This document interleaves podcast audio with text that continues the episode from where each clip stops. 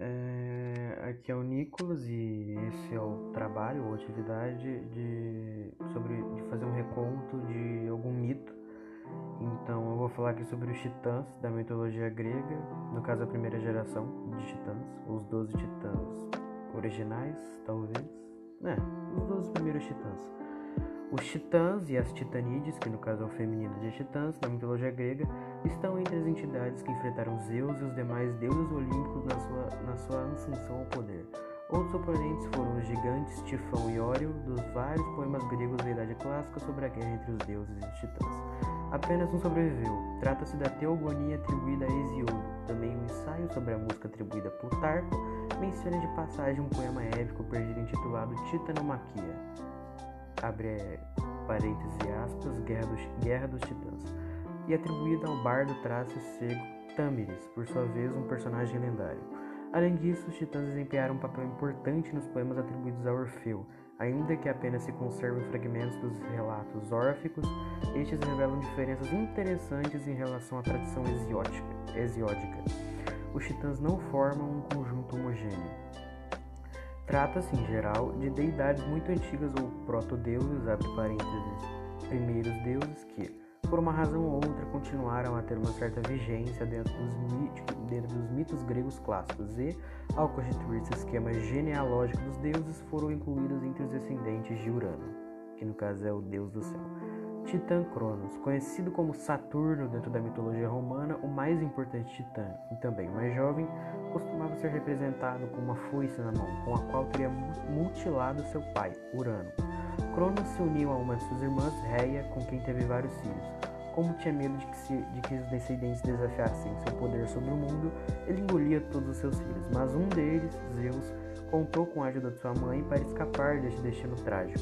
Após crescer e se tornar forte, Zeus decidiu resgatar seus irmãos, dando uma poção para o pai que o fez vomitar todos os seus filhos engolidos. Com a ajuda dos irmãos, Zeus derrotou Cronos e os outros titãs, os, os outros titãs numa grande batalha e passou a ser o grande chefe de todos os deuses gregos. Cronos e seus aliados foram presos para sempre no Tártaro, o mundo subterrâneo para onde iam os mortos. Titã Oceano, conhecido como o antigo Poseidon, era o titã mais velho, representado por um grande rio que corria em volta de toda a Terra demarcando suas fronteiras. O oceano teria gerado todos os riachos, rios e fontes existentes. Titã Céus, um titã obscuro que tem importância apenas na construção da árvore genealógica dos deuses gregos, mas sua representação é de fato importante, pois significa sabedoria e autoconhecimento, principalmente por ter sido avô de, de Apolo, deus das profecias, da medicina e da música, e de Artemis, deusa da caça e da vida selvagem.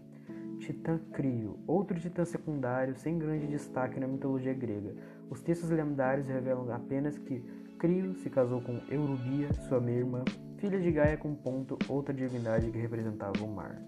Titã Hyperion era provavelmente uma divindade de origem pré-helênica que acabou absorvida pela mitologia grega.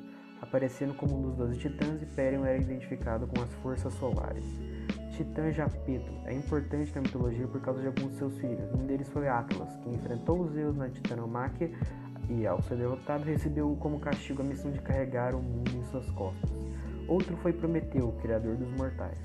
Titânide Tétis.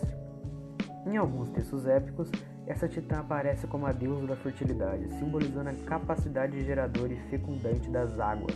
Também, não é para menos, de sua união com o irmão Oceano nasceram milhares de filhos. Titanide Febe. Conhecida como a Luminosa, ela se uniu ao irmão Ceus e teve uma filha chamada Leto, que seria um dos amores de Zeus e daria à luz a dois importantes deuses gregos, Apolo e Artemis. Titanide Temis, deusa da justiça e da sabedoria. Ela foi a segunda esposa de Zeus, segundo alguns textos mitológicos, além de ser a antiga Atena. Temis inventou os oráculos e os rituais religiosos. Antes do surgimento de Apolo, ela era chamada também de deusa das profecias. Titanide Teia, por ter se unido ao irmão Hyperion, também costuma, também costuma ser identificada como uma divindade solar. Theia teve três filhos: Hélio, que seria o próprio Sol, Selene, a Lua, e Eos, a Aurora. Titanide Mnemosyne. A Titanide da memória foi a quinta esposa de Zeus e mais uma das tias titãs que ele escolheu com quem procriar. Dessa união nasceram as nove musas, deuses da literatura e das artes, como poesia, música e dança. Titanide Reia. Essa titã era irmã e mulher de Cronos, a quem conseguiu enganar, evitando que seus filhos, que seu filho Zeus fosse engolido por ele. Quando Zeus, nas, quando Zeus nasceu, Reia deu uma pedra para Cronos engolir no lugar do recém-nascido. Ela foi mãe também de outros deuses, como Poseidon, deus do mar, e Hades, rei do submundo e do mundo subterrâneo. Dois outros. Né,